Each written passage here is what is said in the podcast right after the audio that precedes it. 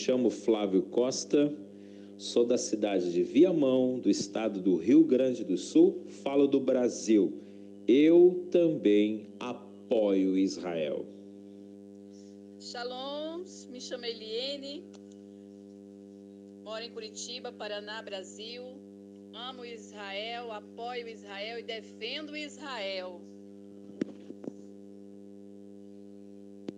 Para un mapa de Israel, visite ionisrael.com www.eyeonisrael.com Un mapa y mucho más. Impacto Profundo, pelo pastor Sadi Rachevski. Um livro que não pode faltar na sua biblioteca. Este livro comovente narra a saga do povo eleito, o povo judeu, desde a sua criação por Deus, através dos patriarcas Abraão, Isaque e Jacó, até a sua constituição como nação, o renascimento da nação de Israel. Impacto Profundo, pelo pastor Sadi Rachevski. Para mais detalhes, acesse impacto-profundo.iolasite.com.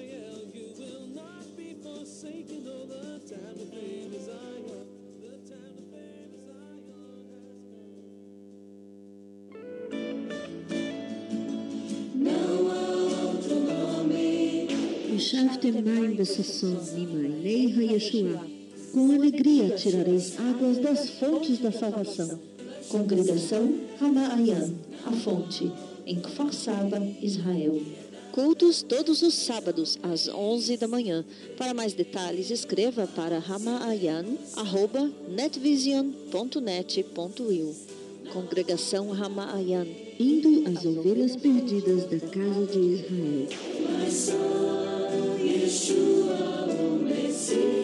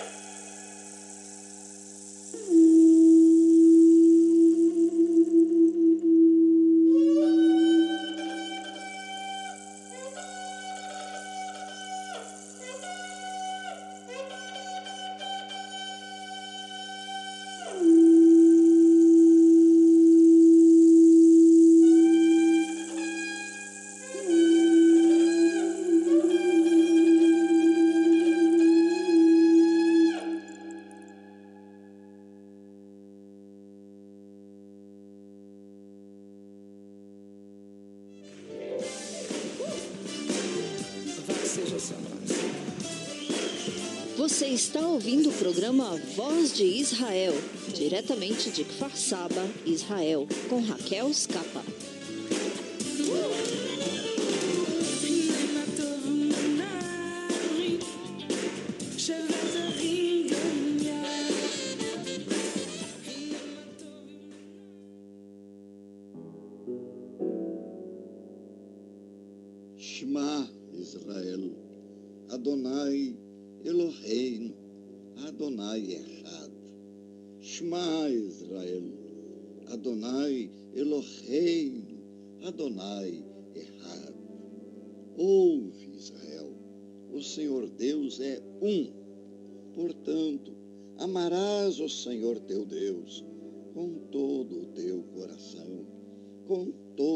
Tua alma, com toda a tua força. Shema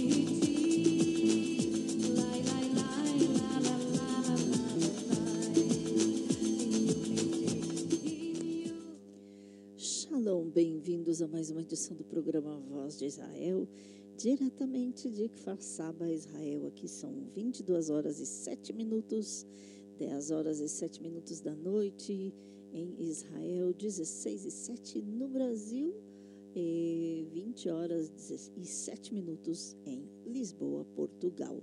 Muito bem-vindos a todos vocês. Entre em contato conosco durante todo o programa. O nosso WhatsApp é 972 54721 7091. No Facebook é programa Voz de Israel.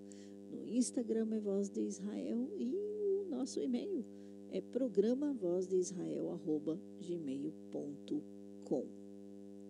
Hoje nas notícias vamos falar sobre é, um é, navio turco que está atracado em Haifa e depois de uma década que não chegava aqui um ataque terrorista na estrada do Vale do Jordão. É, tudo isso e muito mais. Também Israel ataca novamente na Síria, ataca postos do Irã.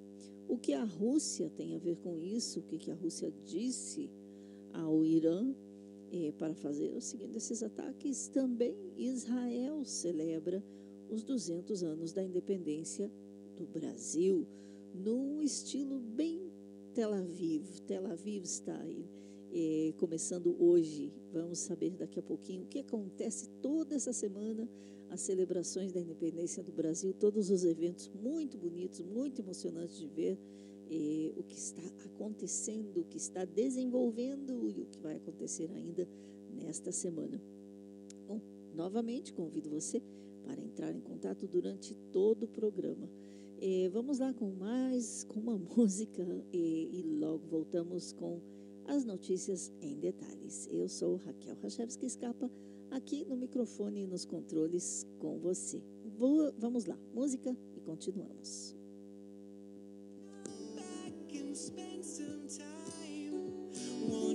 come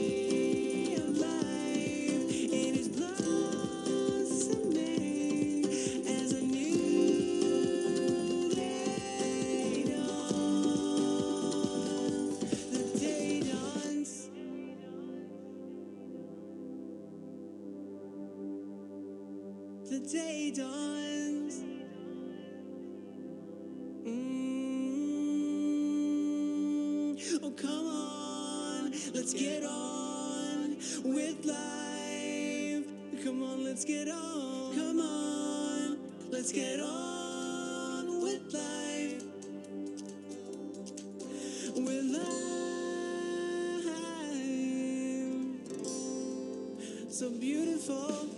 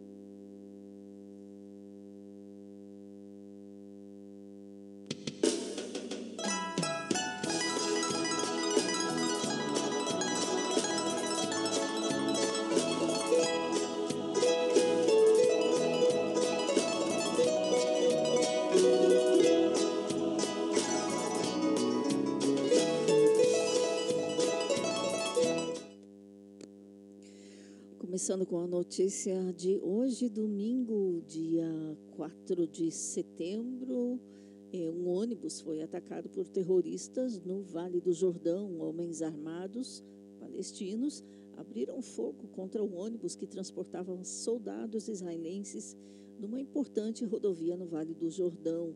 Isso aconteceu hoje, domingo. Eh, sete pessoas ficaram feridas, entre elas o chofer. Isto foi um comunicado, eh, ou segundo comunicado do eh, porta-voz do Exército. Um veículo com os motoristas parou na estrada, a estrada que tem o número 578 no Vale do Jordão. Saíram dois palestinos que começaram a disparar eh, com metralhadoras contra o ônibus. Um soldado ficou gravemente ferido, outros cinco, e mais o chofer do ônibus, que é civil, ficaram levemente feridos. O ataque ocorreu em meio ao aumento da violência na re- região da Judéia e Samaria.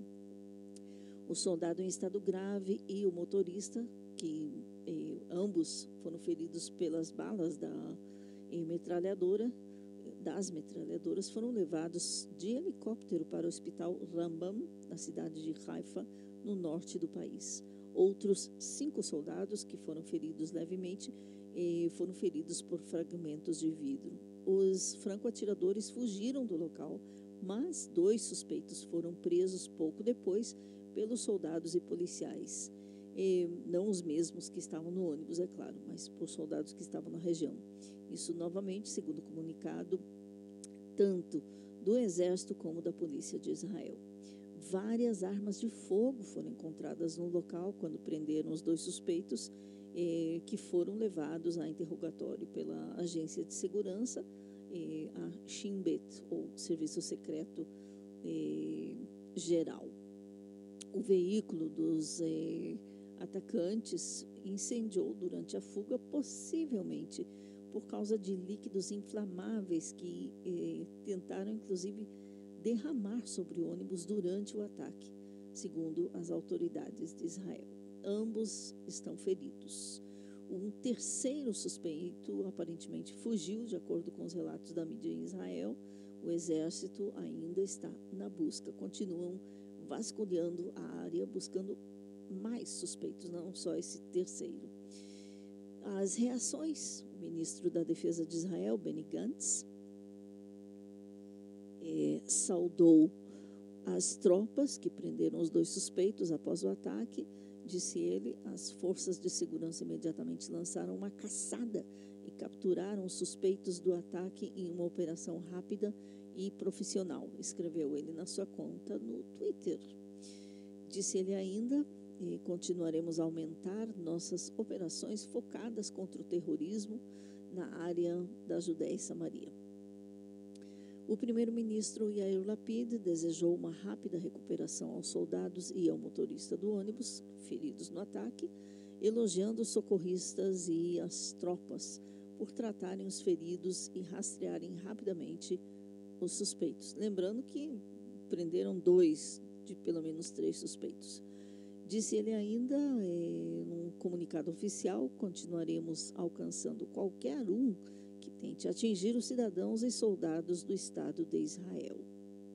Lembrando, no mês passado, foram disparados contra um ônibus israelense, eh, tiros foram disparados contra o ônibus israelense na rota número 60, que é a rota principal de norte a sul da Judéia e Samaria. Isto ocorreu perto do assentamento ou do povoado judeu de Ofrá. O ônibus estava cheio no momento, lotado no momento do ataque. Pelo menos oito furos de bala foram encontrados nas janelas e carroceria do ônibus, mas não houveram feridos. Isso no mês passado. É, a tensão, inclusive, as tensões continuam aumentando nessa região recentemente com as forças de segurança de Israel intensificando operações de prisão após uma grande onda da- onda de ataques terroristas que deixaram pelo menos 19 pessoas mortas no início deste ano. Na semana passada, eh, houve uma série de ataques quando homens armados palestinos dispararam contra postos militares eh, do exército de Israel na Judéia e Samaria e um soldado foi esfaqueado próximo a Hebron. também houveram Hebron, que está na Judéia, também houveram vários ataques de lançamento de pedras contra civis dirigindo na região. Só, só penso quantas vezes, pelo menos uma vez por semana, eu passo numa estrada eh, da Judéia e Samaria, melhor dito, da Samaria, que vai do eh, oeste para, o, para do leste para o oeste da, de Israel, eh, entrando na Samaria em direção ao trabalho, eh, ida e volta. Eh, muitas vezes, pelo menos nesses últimos dois meses, eu dirijo ali, eu, Raquel, dirijo ali nessa estrada, eh, de manhã cedo, sozinha, eh, voltando do trabalho mais ou menos umas duas da tarde. Eh, durante o ano letivo, eu viajo essa região de ônibus. Os ônibus nessa região são, na maioria, eh, tem vidros eh, antibala, tem a carroceria antibala. Eh, provavelmente os novos já não têm. Eh, bom, vamos ver como vai ser, como serão as próximas semanas. Infelizmente. É, bom, falando um pouquinho da eh, da Turquia, não da Turquia, perdão. É, ah, onde está? Onde foi a notícia? É, Israel tem, é, pelo menos dizem que é Israel, que tem atacado eh, postos do Irã na Síria. Eh, semana passada, no fim da semana passada, eh, pelo menos eh, dois aeroportos foram totalmente eh, ou quase totalmente destruídos. E esses dois postos, dois aeroportos têm bases no aeroporto civil, sim, bases do Irã e quem também tem controlado a Síria, ou seja, estamos falando da Síria, tem postos de controle e, bases militares da do Irã e da Rússia. Agora, a Rússia eh, já avisou ao Irã para retirar os seus postos militares.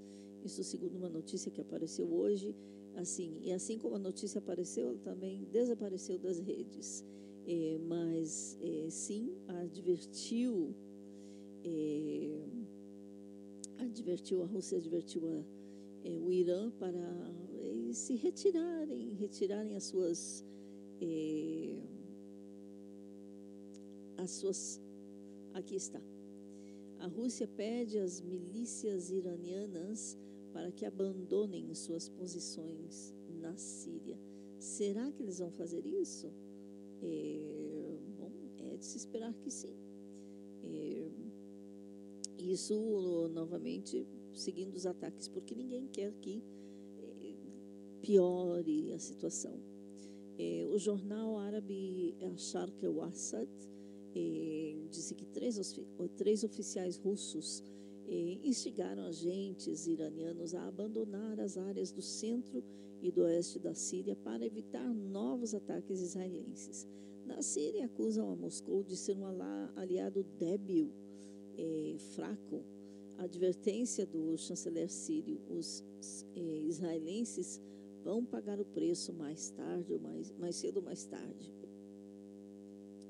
É, este jornal árabe, novamente, que é publicado em Londres, informou na sexta-feira que a Rússia exigiu que as milícias iranianas retirem-se de suas posições em algumas regiões da Síria para evi- evitar uma exposição a novos ataques eh, israelenses. Segundo a informação que cita que fala de fontes do regime sírio, Moscou pediu a retirada da presença iraniana em locais militares, em postos militares no distrito de Hama, no centro e no oeste do país. Acharam que o Assad, é o jornal árabe que é publicado em Londres, na Inglaterra, diz ainda que a exigência foi feita por três oficiais russos aos seus eh, paralelos iranianos eh, numa reunião eh, que aconteceu na quarta-feira passada no aeroporto de Hama,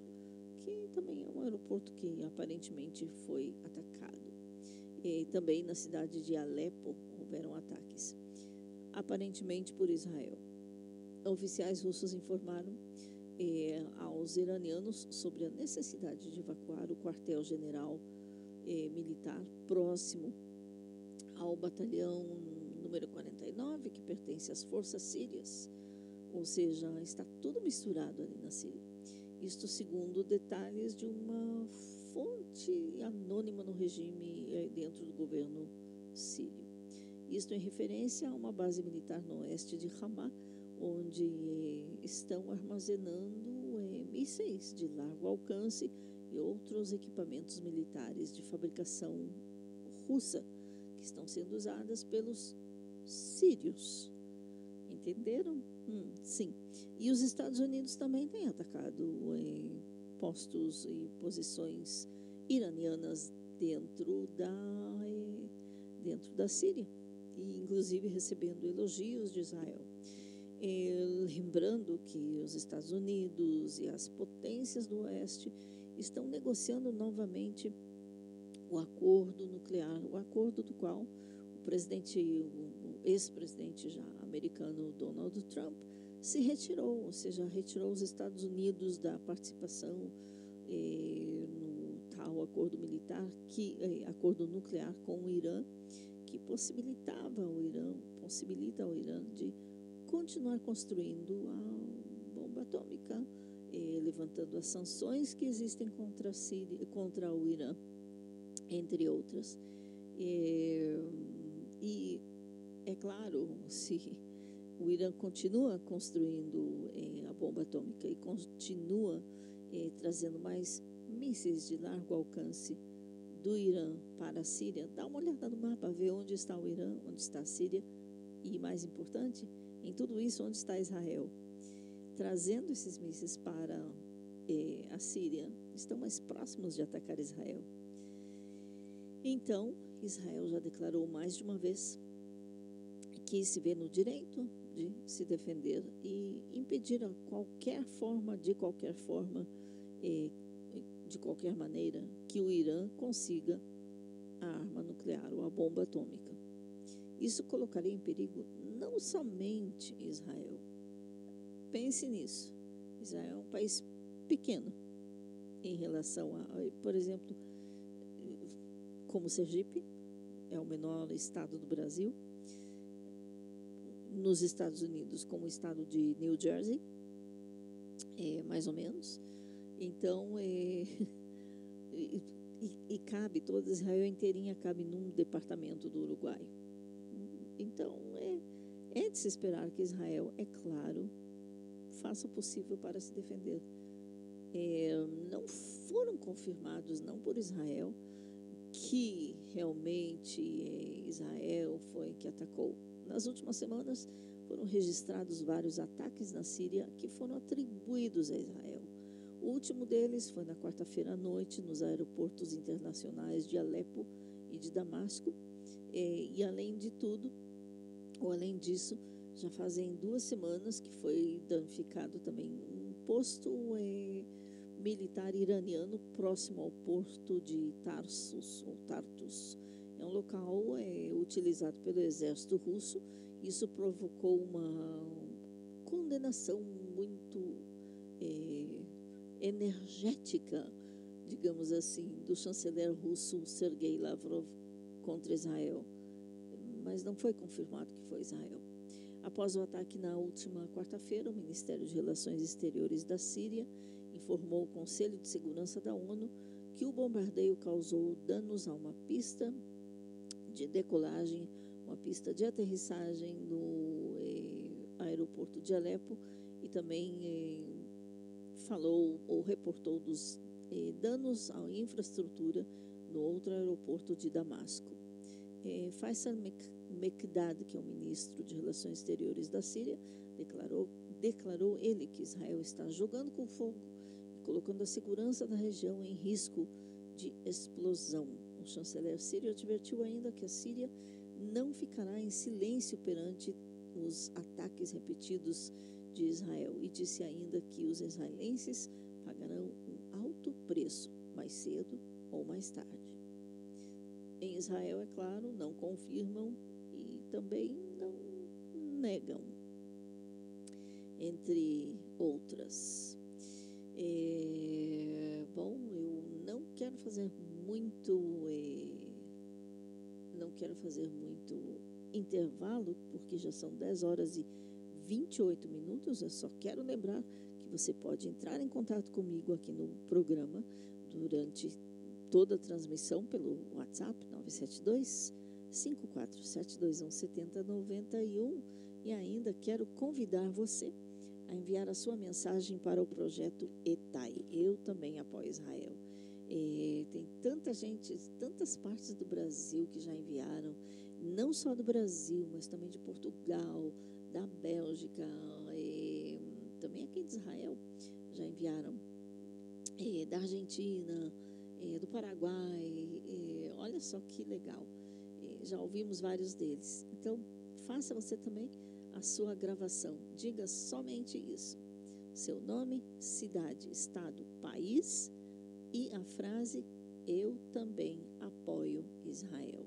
Só isso, para não ficar muito longa a gravação, assim é mais fácil de colocar isso na rádio. Se você quiser enviar em dois idiomas, pode enviar duas gravações em separado. Envie isso para o nosso WhatsApp, não agora durante o programa, depois, depois que terminamos. Ou durante o programa, mas não vai ser rodado agora, ok? Só depois.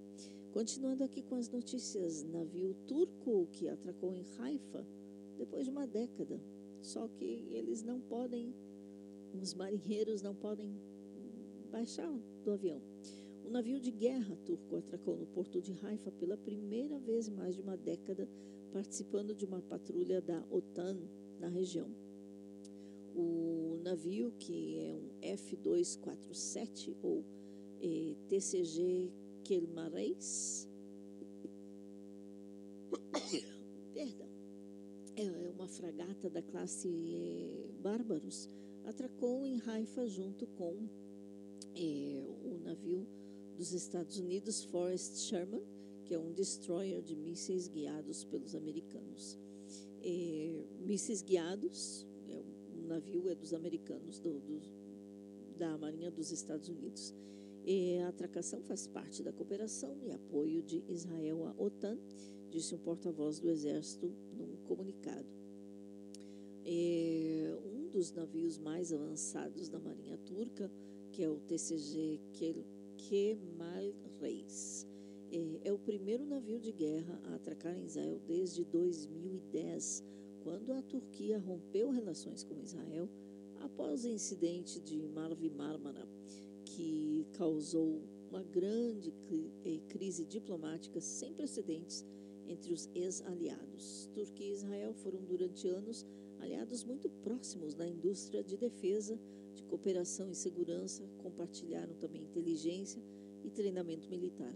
E a relação começou na década de 60 e atingiu o pico em 90, no, na década de 90, com um acordo de cooperação e defesa eh, que foi feito em 1994 e também um acordo de cooperação de treinamento militar de 96, 1996.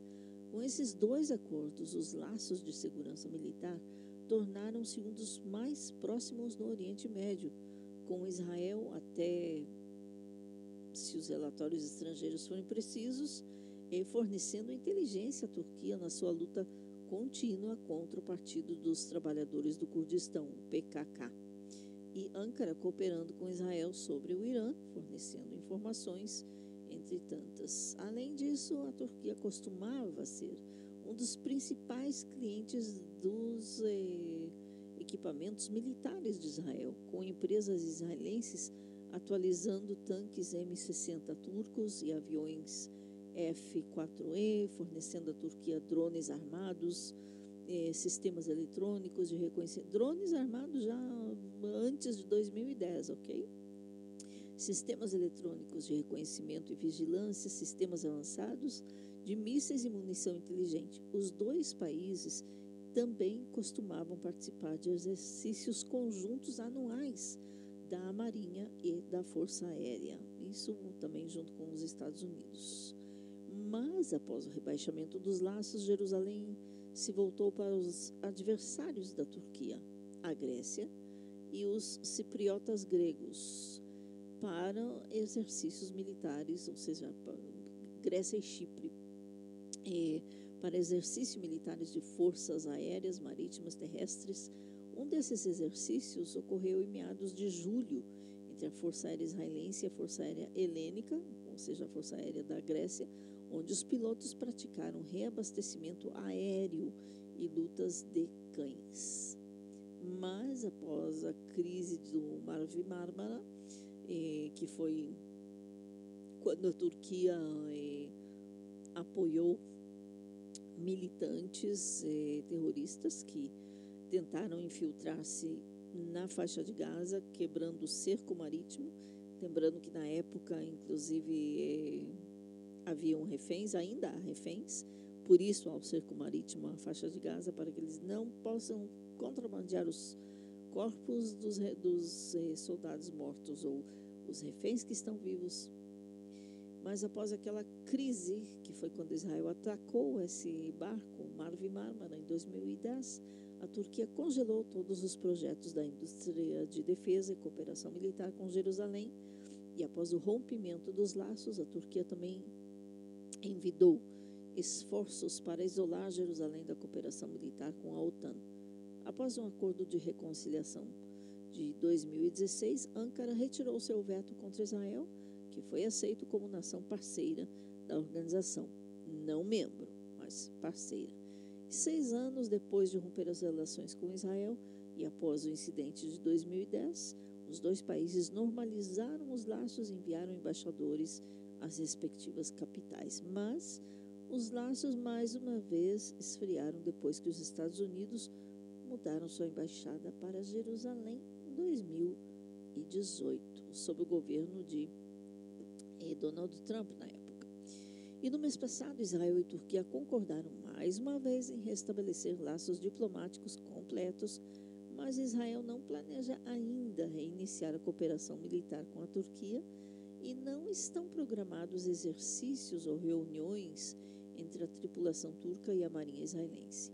Pelo contrário, eles eh, sendo da OTAN, eh, e aqui vem mais uma parte desta notícia que foi anunciada hoje à noite, hoje de manhã, domingo, eh, os eh, marinheiros desse navio ainda não tinham recebido permissão para baixar a- em terra, para, para sair do navio. Eh, segundo a ministra de Relações Exteriores de Israel, eles não possuem passaporte. Ao que foi dito que nenhum, nenhum membro da OTAN, principalmente os militares da OTAN, nunca precisaram de passaporte em nenhum país do mundo, só precisam de uma permissão, de uma autorização, um certificado dizendo, documentando que eles sim são eh, da tripulação militar do, do navio, por exemplo, ou a tripulação do exército da Turquia, eh, que fazem parte da OTAN, e é isso. Mas, eh, bom, até o momento, eh, provavelmente os marinheiros ainda estão no barco. Agora sim, intervalozinho musical e já continuamos.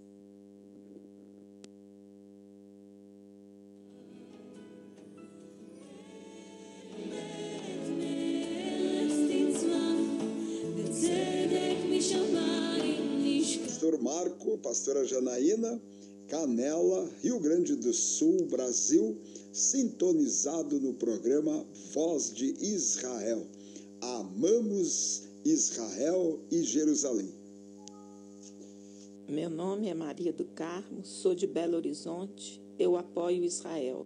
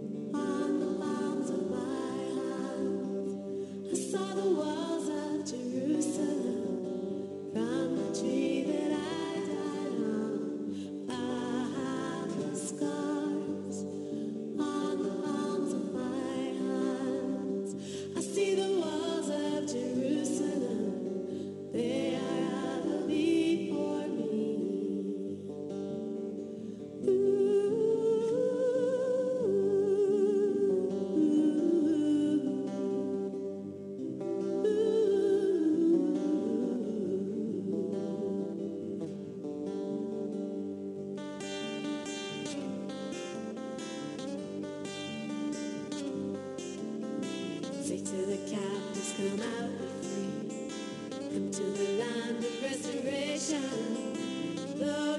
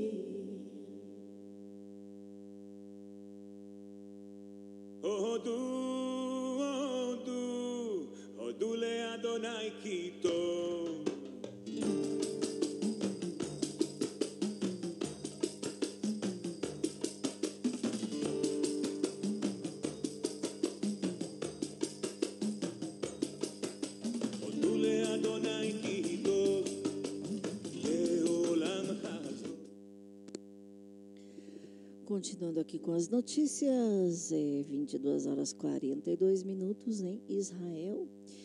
Hamas executou cinco pessoas que estavam acusadas de espiar em favor de Israel. A declaração diz que as execuções foram feitas de acordo com a lei, a lei eh, da organização terrorista que é a ditadura da faixa de Gaza. São as primeiras execuções em território de Gaza desde 2017. O, os islamistas governantes do Hamas na faixa de Gaza executaram cinco palestinos hoje, domingo, eh, dois deles eh, sendo acusados de espionagem em favor de Israel eh, por ações que vêm de 2009 e 2015, isto segundo o Ministério do Interior da faixa de Gaza.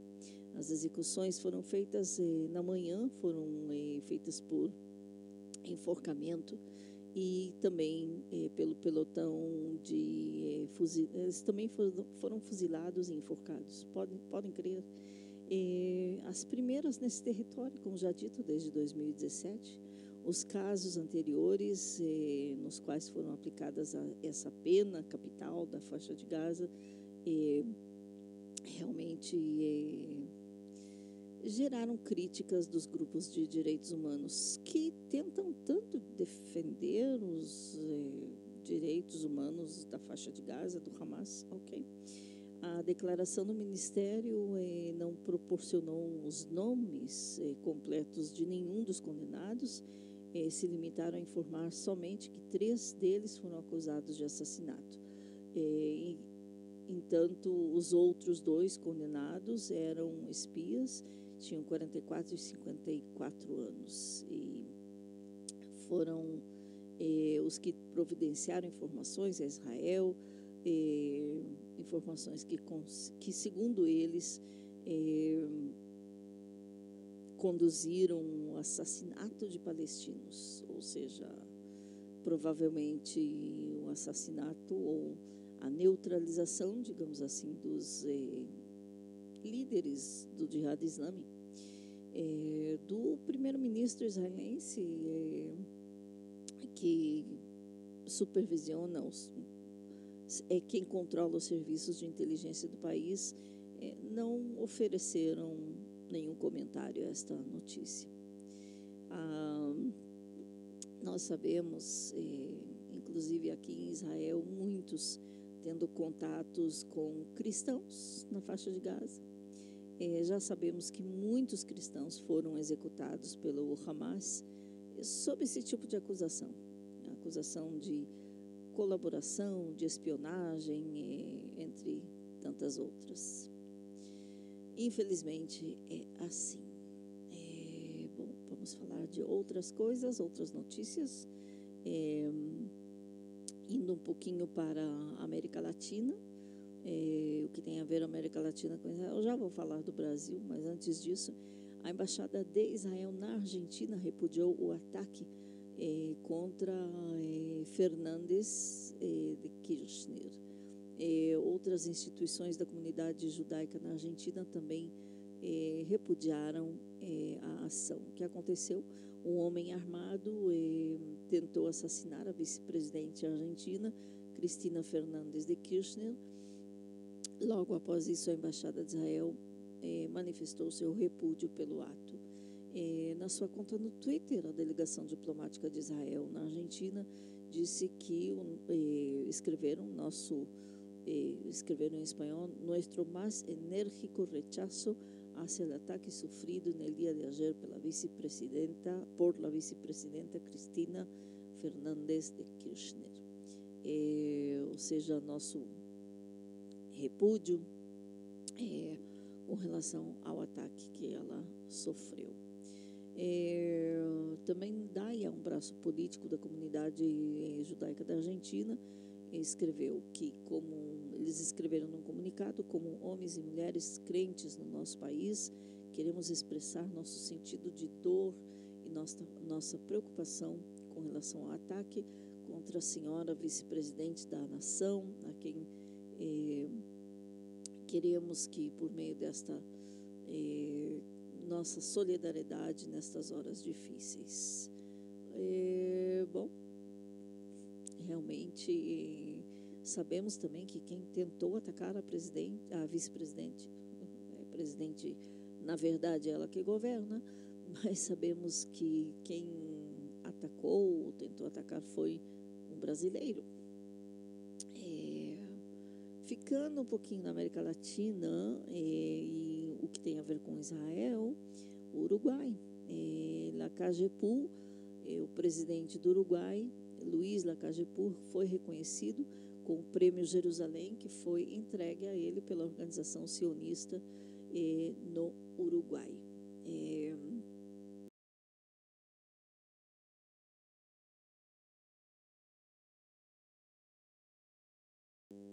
o mandatário recebeu o reconhecimento durante uma breve cerimônia que aconteceu em Montevideo, eh, na qual também falaram o embaixador de Israel no Uruguai, Yoed Maguen, e o presidente da organização sionista do Uruguai, a OSU, o senhor Javier Galperin.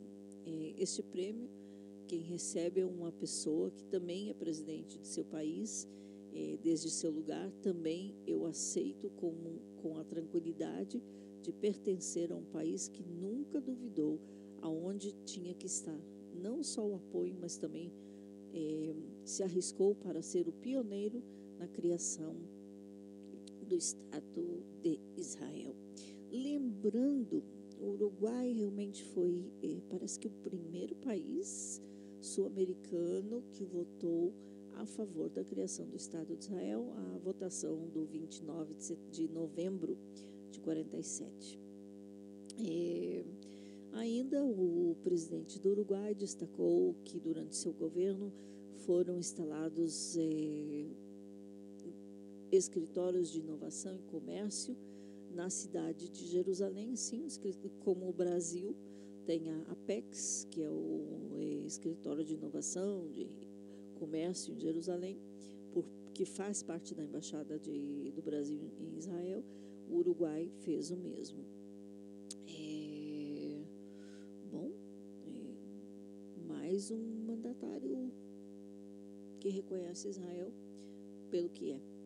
E uma coisa muito importante, muito legal, que eu quero contar para vocês que está acontecendo. Se você está viajando para Israel nesses dias, se está por aqui pensa que vai perder as celebrações dos eh, 200 anos de Israel, não vai. eh, se você está por aqui, vai lá no porto de Tel Aviv, porque está acontecendo um evento muito bacana que começou hoje, domingo, dia 4 de, eh, dia 4 de eh, setembro, eh, vai até o dia 9, é o evento que se chama Casa Brasil. A Casa Brasil no porto de Tel Aviv, exatamente um, é como um, é um grande hangar de, de exposição. Isto está no hangar número 11, em Tel Aviv. No porto de Tel Aviv é um lugar muito bonito para fazer esse tipo de eventos. É, e realmente, realmente é muito, muito legal. É, no evento, além de culinária, é, é, exibição de moda do Brasil, é, show de cozinha todos os dias. É, que mais que tem? Deixa eu ver. O texto está em hebraico, viu? mais de 40 empresas brasileiras que vão estar aqui eh, nesse local apresentando eh, inovação brasileira, eh, design, cultura brasileira. Isso vão estar apresentando aos israelenses que amam o Brasil. Por exemplo, eh, alimentação, bebidas, eh, agricultura, eh, construção, residência, as inovações que o Brasil tem para oferecer a Israel, sim, tem tecnologia, jogos digitais, moda e muito mais. E todo o, todo o pavilhão de exposição do Brasil em Tel Aviv se chama Casa Brasil.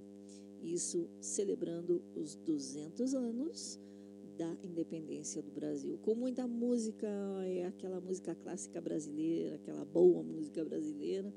É, então, se você está por aqui, já está batendo a saudade do Brasil, então vai lá, vai lá no Porto de Tel Aviv. Todos os dias tem uma. eh, fora no dia 7, que é feriado na embaixada, então eles não têm eventos assim, só, parece que só de manhã. Mas é, vai lá no Porto de Tel Aviv, procure o hangar número 11, é, melhor dito, procure a Casa Brasil entre hoje, é, hoje já está tarde, mas amanhã e até o dia 9, ou seja, até o dia 9 de setembro, é, Israel celebra o Brasil. É, isso tudo com o apoio da Embaixada do Brasil e também o APEX, que é o é, escritório de é, inovação, de tecnologia e comércio do, da Embaixada do Brasil, que está em Jerusalém. Olha só que legal.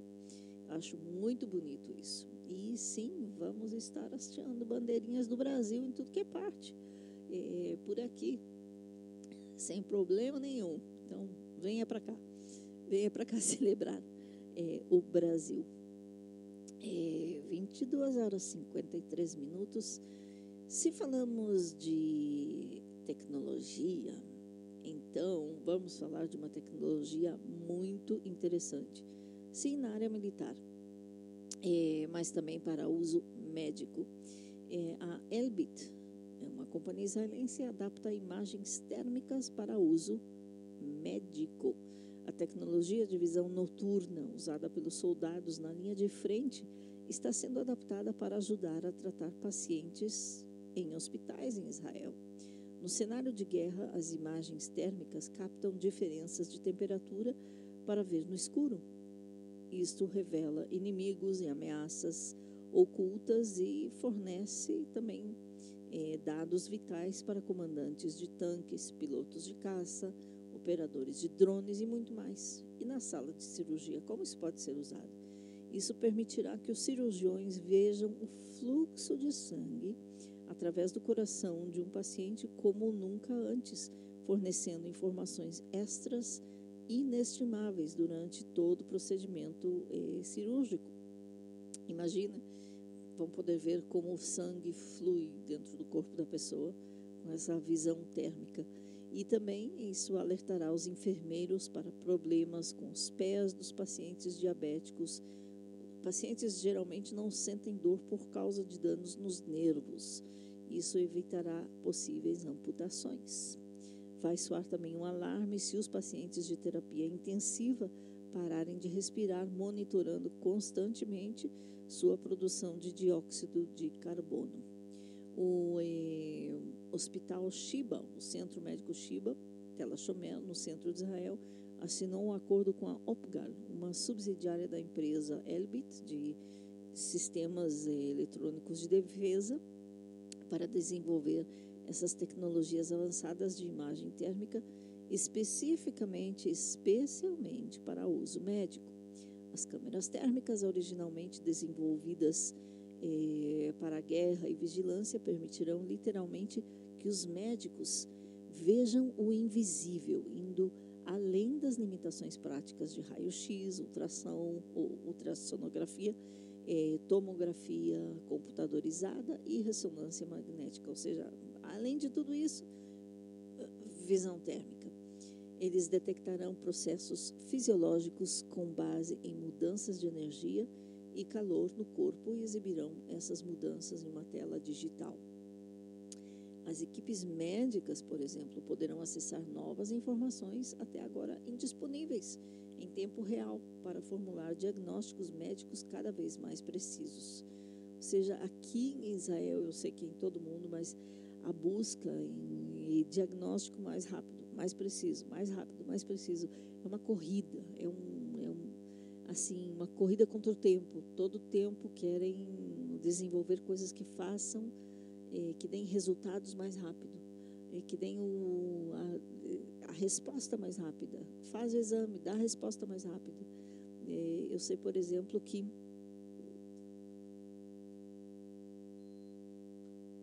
de certa forma entre as quatro, ou pelo menos três das as maiores eh, companhias de serviço de seguro médico em Israel. Há como que um, uma competição. Quem faz eh, uma competição não escrita. Eh, quem dá os resultados dos exames de sangue mais rápido. Eh, se uma vez demorava uma semana, depois, depois começou uma das, das companhias começou a dar em dois dias. É, outra foi lá e melhorou em um dia. A outra foi lá e melhorou e deu é, no mesmo dia, é, de tarde. É, outra, é, contando um caso, um caso pessoal, eu fui fazer exame de sangue. É, se no passado eu tinha resposta só no fim do dia ou lá pela tardezinha, eu nem entrei em casa, eu fui fazer o exame de manhã, Entrei em casa, nem coloquei direito os pés dentro de casa, já recebi mensagem que os resultados já estavam prontos. Ou seja, essa correria na área médica para ter os resultados eh, mais exatos, mais rápidos, mais é uma correria, uma competição. Isso é bom para quem? Para o paciente. Assim, nos tratam mais rápido. Então, eh, eu creio que esse tipo de tecnologia da visão térmica para ter eh, também os resultados mais rápidos e mais eh, exatos também eh, vai ser para o bem do paciente. Essa notícia chega a nós através da revista No Camels. Não há camelos.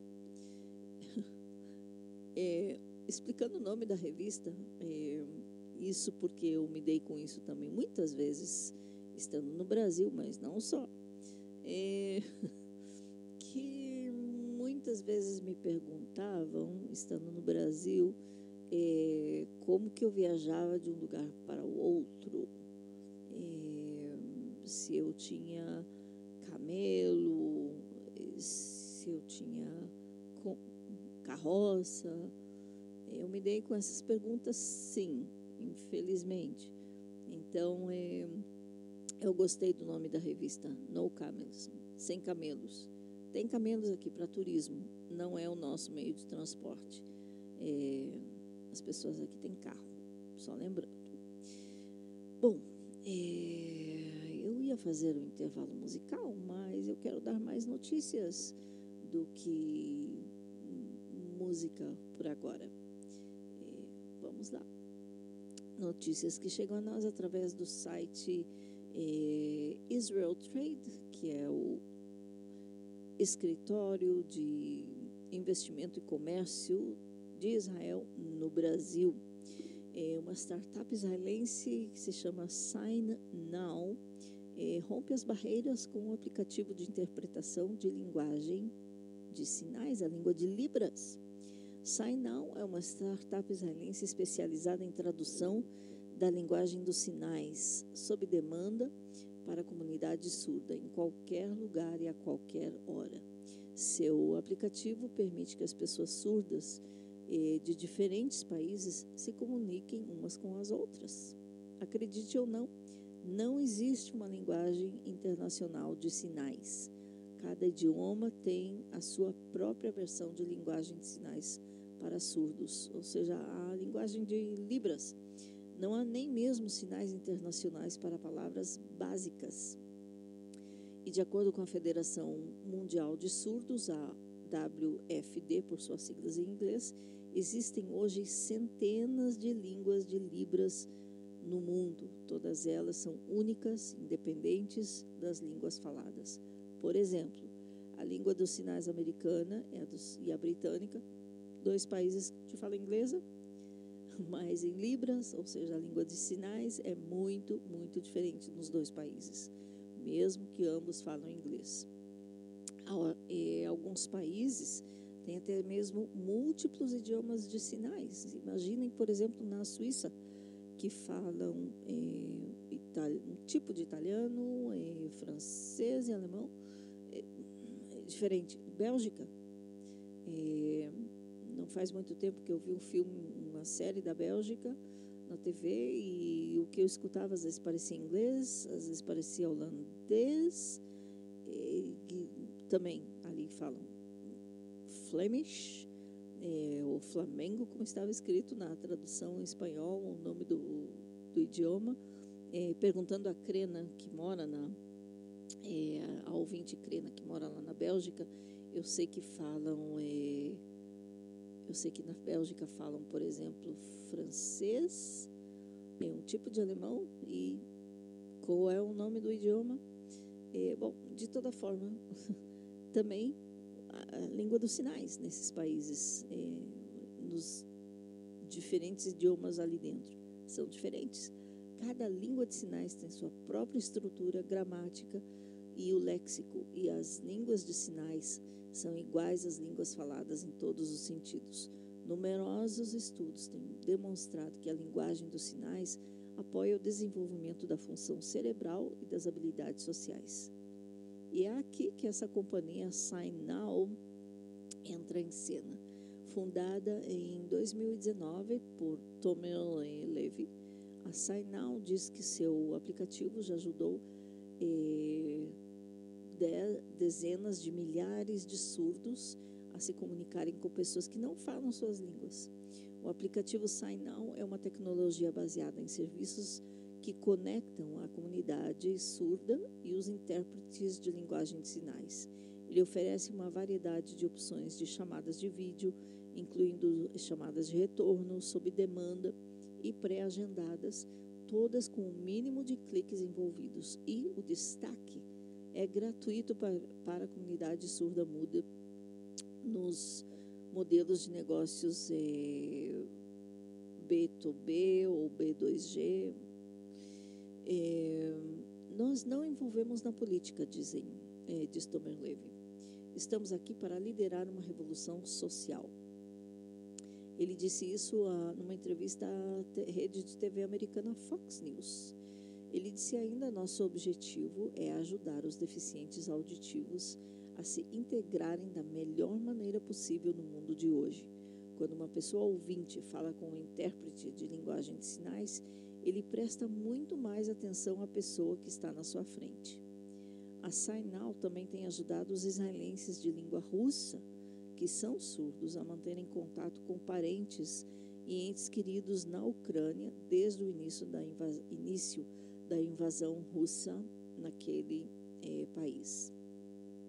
Os ucranianos em Israel puderam conversar com suas famílias e amigos, obter aconselhamento médico e até mesmo organizar uma viagem da Ucrânia para Israel e para outros lugares, disse ele.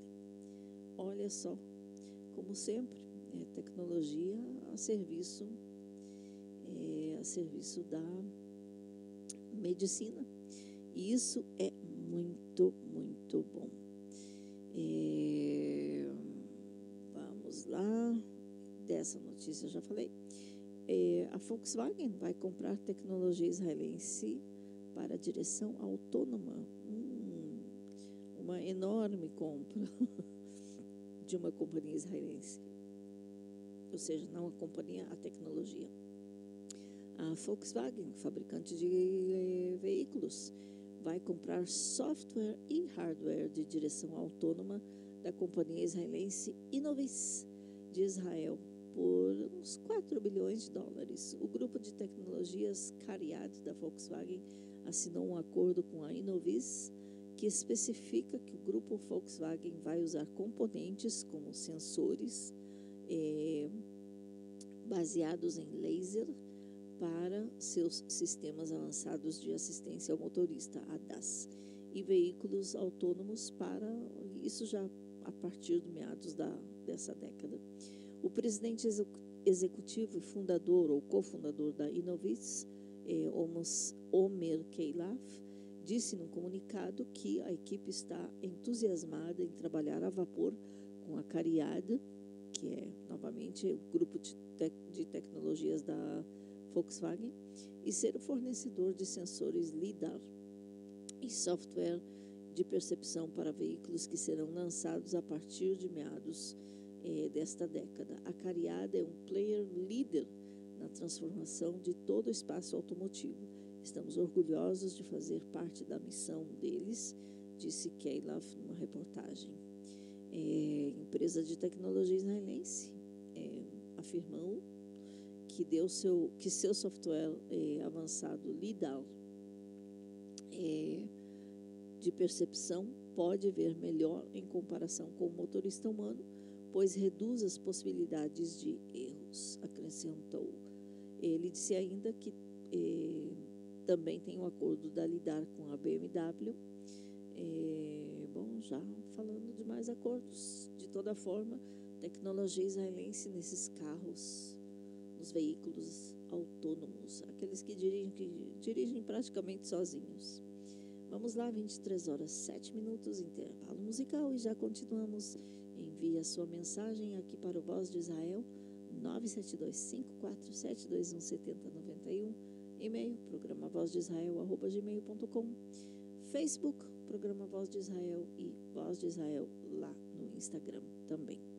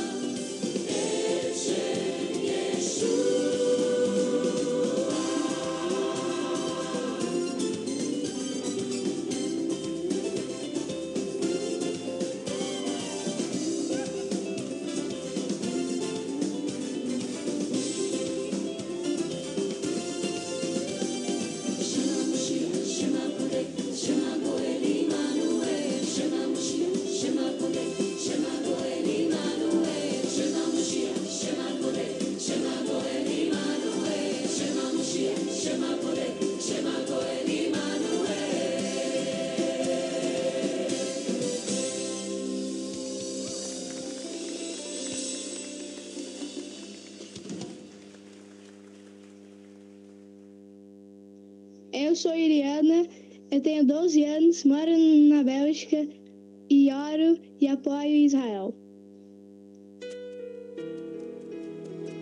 Meu nome é Cirlei Barros e oro por Israel. Curitiba, Paraná, Brasil. Meu nome é Cândido Mainardi. Moro em Aracaju, Sergipe, Brasil.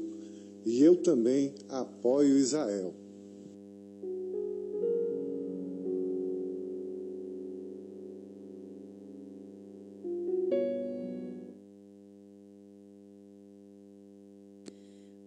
Continuando aqui com as notícias. Esta semana, esta semana, melhor dito, não, no dia 1 de setembro, quinta-feira passada, quinta-feira última, quase 2 milhões e meio de crianças israelenses retornaram às aulas. O ano letivo iniciou depois de longas negociações para evitar uma folga, eh, uma folga não, uma greve dos, eh, do, dos professores em Israel.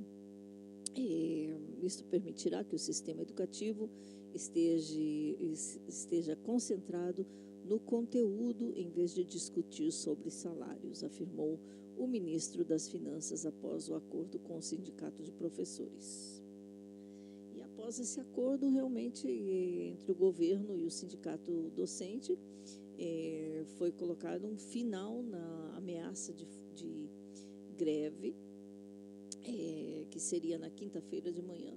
E as crianças realmente, as escolas abriram as suas portas, é, dando as boas-vindas a 2 milhões 496 mil é, crianças e adolescentes que regressaram das longas é, férias de verão. Longas, porque realmente dois meses de verão, de férias. É, Lembrando, não são todas as crianças que têm férias dois meses aqui, mas a grande maioria sim.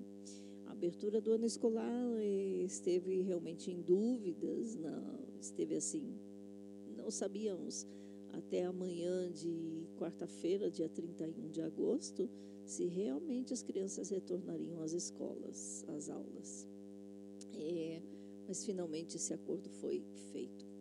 Inicialmente, antes da demanda de, uma, de melhores salários, o Ministério de Finanças eh, ofereceu aumentos significativos para os professores jovens que recebiam salários baixos, mas muito menos do que eh, professores já muito com muita experiência, com uma base salarial mais alta.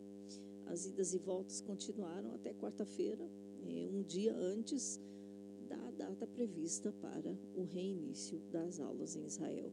O ano letivo em Israel é, começa no dia 1 de setembro, geralmente, se não cai no sábado, ou algum feriado é, das festas judaicas, é, e termina no dia 30 de junho, ou seja, de 1 de julho a 31 de agosto, são férias escolares em Israel. Porém, nem todas as escolas realmente têm esses dois meses de férias. É, por exemplo, a educação especial em Israel, é, muitas das crianças, principalmente aqueles que estão em classes, o que se chama de classes é, especiais dentro de escolas comuns, é, eles estudam até meados de agosto, ou seja, quase eles têm duas semanas de férias. É, uma das coisas que o Ministério das Finanças queria era que os professores eh, da maioria das escolas também fizessem férias um pouco mais breves, eh, porque além disso tem férias eh, de todas as festas judaicas, é claro, não vamos pedir para ninguém trabalhar, mas tem aquelas festas que tem um dia a mais ah, o Isru Hag, como é chamado em hebraico. É, se é Lag BaOmer, que é uma festa menor, entre outras. Ou seja, é, de alguma forma, o Ministério das Finanças queria também nas negociações que várias dessas é, férias ou feriados que não são tão importantes fossem cancelados. É, e, bom, de alguma forma chegaram a um acordo e assim as crianças voltaram às aulas. É outro grupo de crianças que não tem os dois meses de férias, é, são as crianças do ensino é, Haredi, ou seja, dos ultra-ortodoxos, que é um pouco diferente ao sistema educativo é, que está ligado, mas não totalmente ao Ministério de Educação.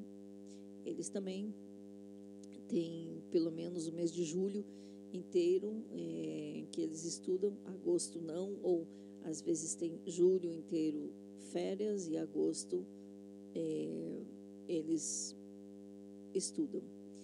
Às vezes trocam. É, de toda forma, é, jardins de infância, pelo menos é, 22 mil e 50 jardins de infância em todo o país. É, até pensei que 22 mil jardins de infância tinha na minha cidade, porque às vezes você vê um jardim de infância em cada esquina.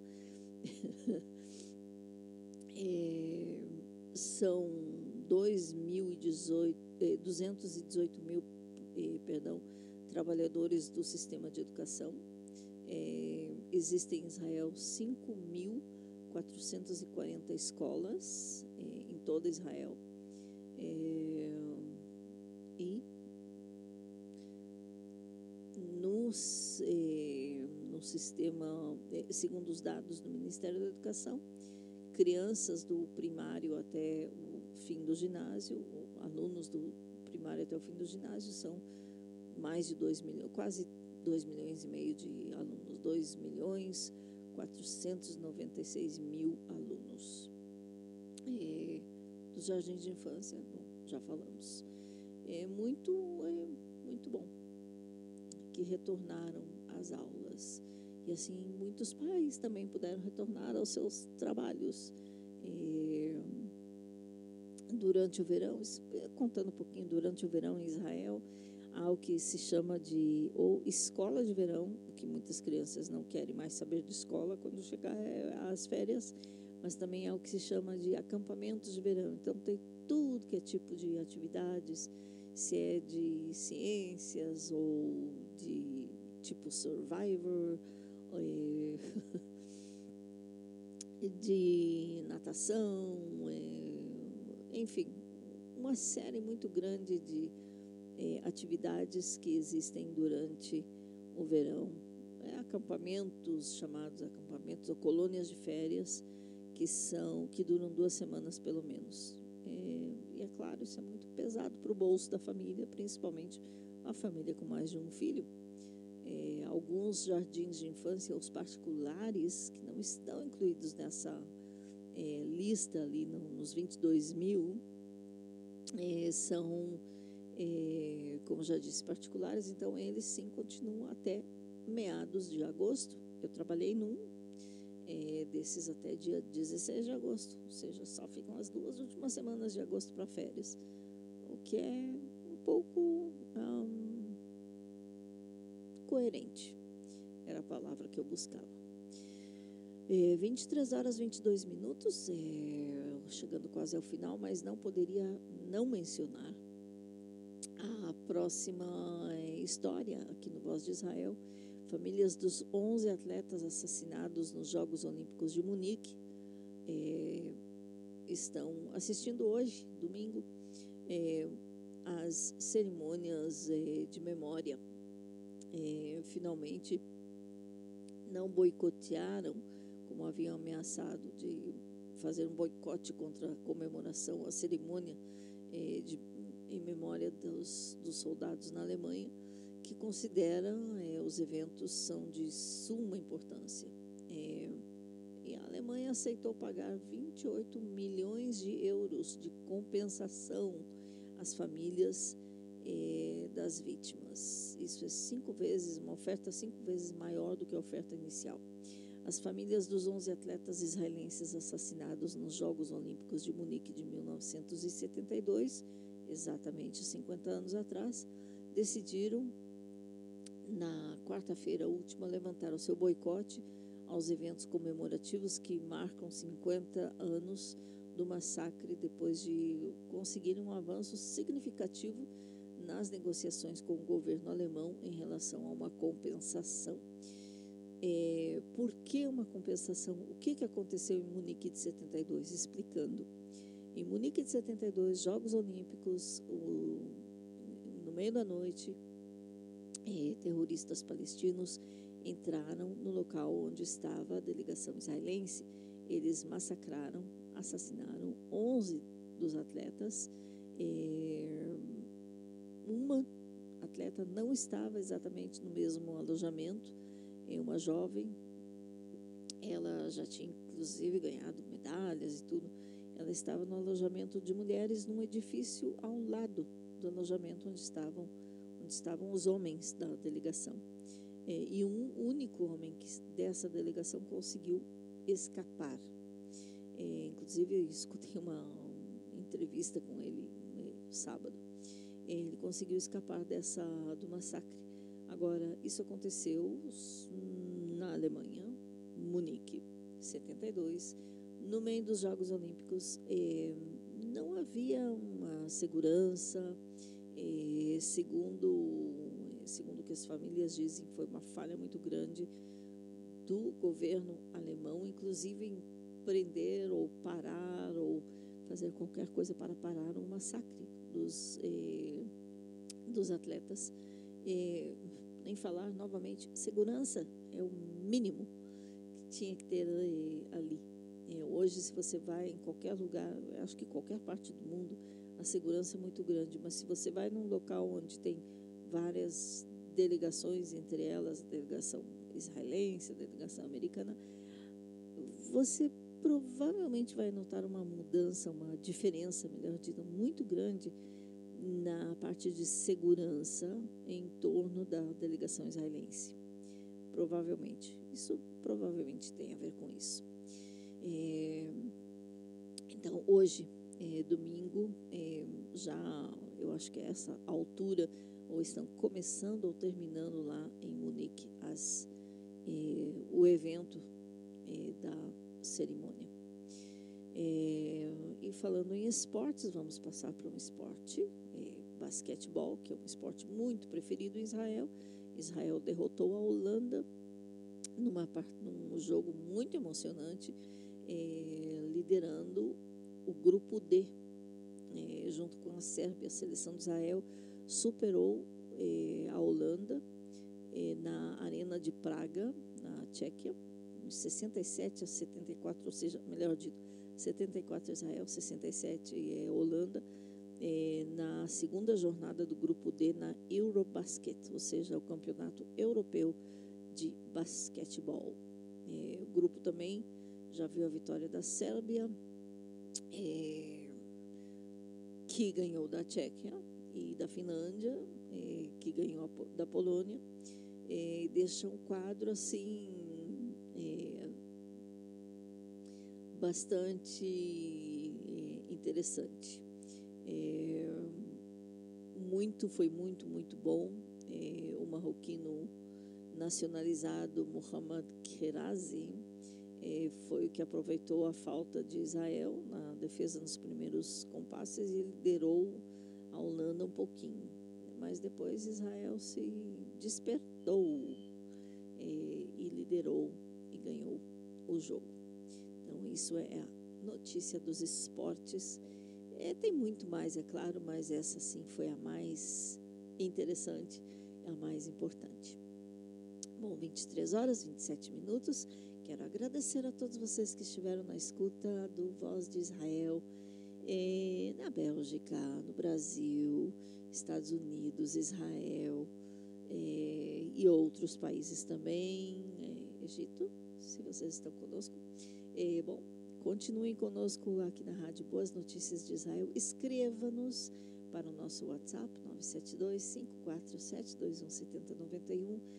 É, o nosso e-mail, escreva para o nosso e-mail pedindo é, por exemplo, links das notícias ou algo do estilo. Se você quer escrever uma mensagem mais longa, realmente aproveite o e-mail é, que é programa voz de Israel arroba. A gravação do programa estará disponível, se tudo der certo, e, e, o, e a máquina gravou, estará disponível logo depois é, no site Anchor é, barra é, barra Rachel Escapa. Bom, depois você consegue o link.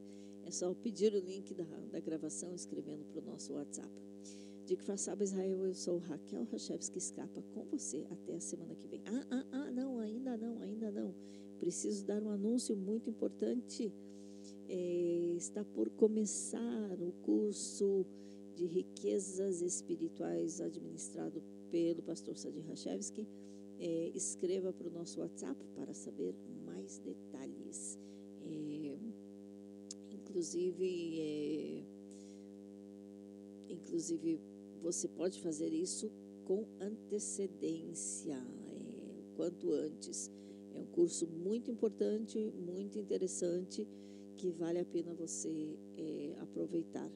Peça os detalhes para a gente aqui ou escreva diretamente para é, 51 99808 9699. Isso é um WhatsApp é, do pastor Sadi Rachevski. Vagas limitadas. A duração do curso é de quatro meses. É, todas as quartas-feiras, das 20 às 21 horas. É, você vai saber, por exemplo, os dons espirituais, o que são, também as características da personalidade de Deus, quais são, como reconhecer, tudo isso e muito mais. É, quem pode participar, se você tem mais de 15 anos, pode participar.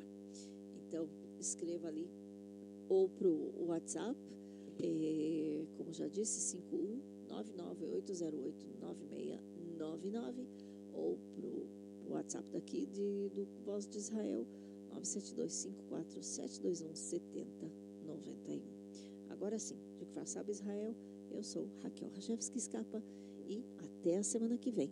Toda Rabá e Shalom.